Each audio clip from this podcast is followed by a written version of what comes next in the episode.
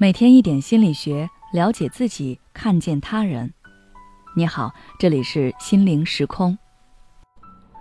今天想跟大家分享的是，都说婚姻是避风港，可是都想避风，谁当港？最近在重温电视剧《三十而已》，刚好看到陈宇、钟小琴夫妇两人吵架要离婚的这场戏。陈宇在争吵当中说出了自己对于结婚的真实想法。他和钟小琴结婚，就是因为他觉得钟小琴性格温柔、善解人意，家庭氛围也比较好，所以他认为和钟小琴结婚可能会比较省心，日子会过得比较踏实幸福。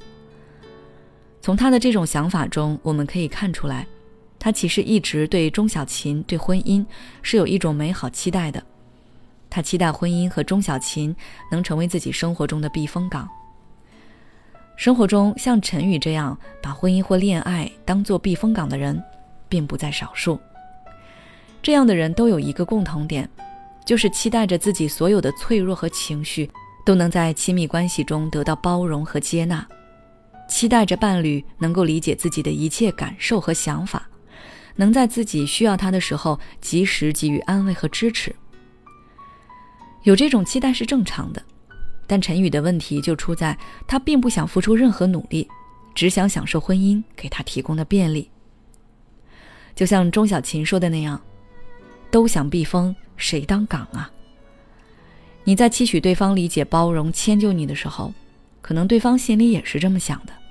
毕竟，谁不想活得省心省力一些呢？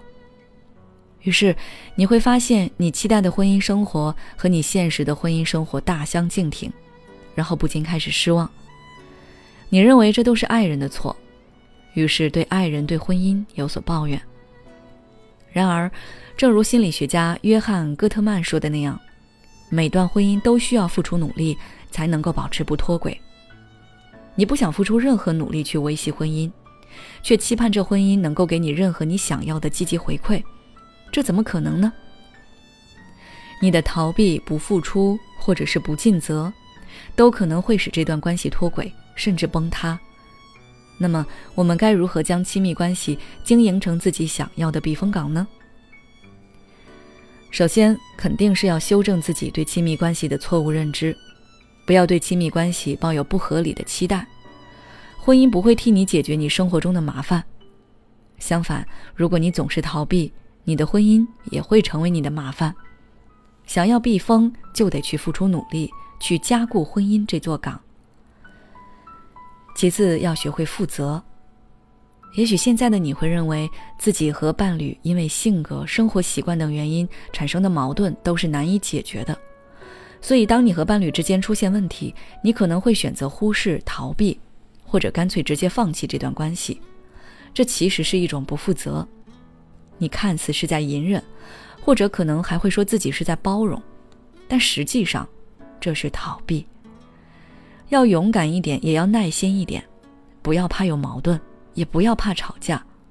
遇到问题了，好好沟通，不要上升到对方的人格问题上，只专注解决问题，这样你们之间的感情就会往好的方向发展。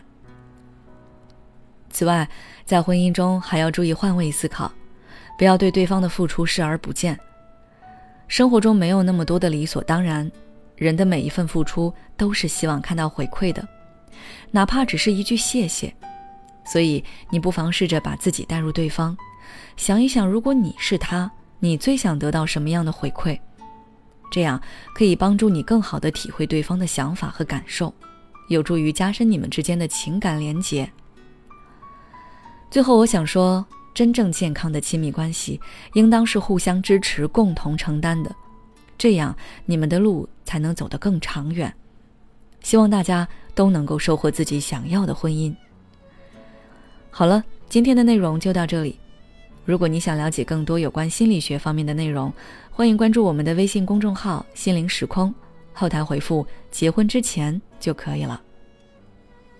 每当我们感叹生活真难的时候，现实却又告诉我们，生活还能更难。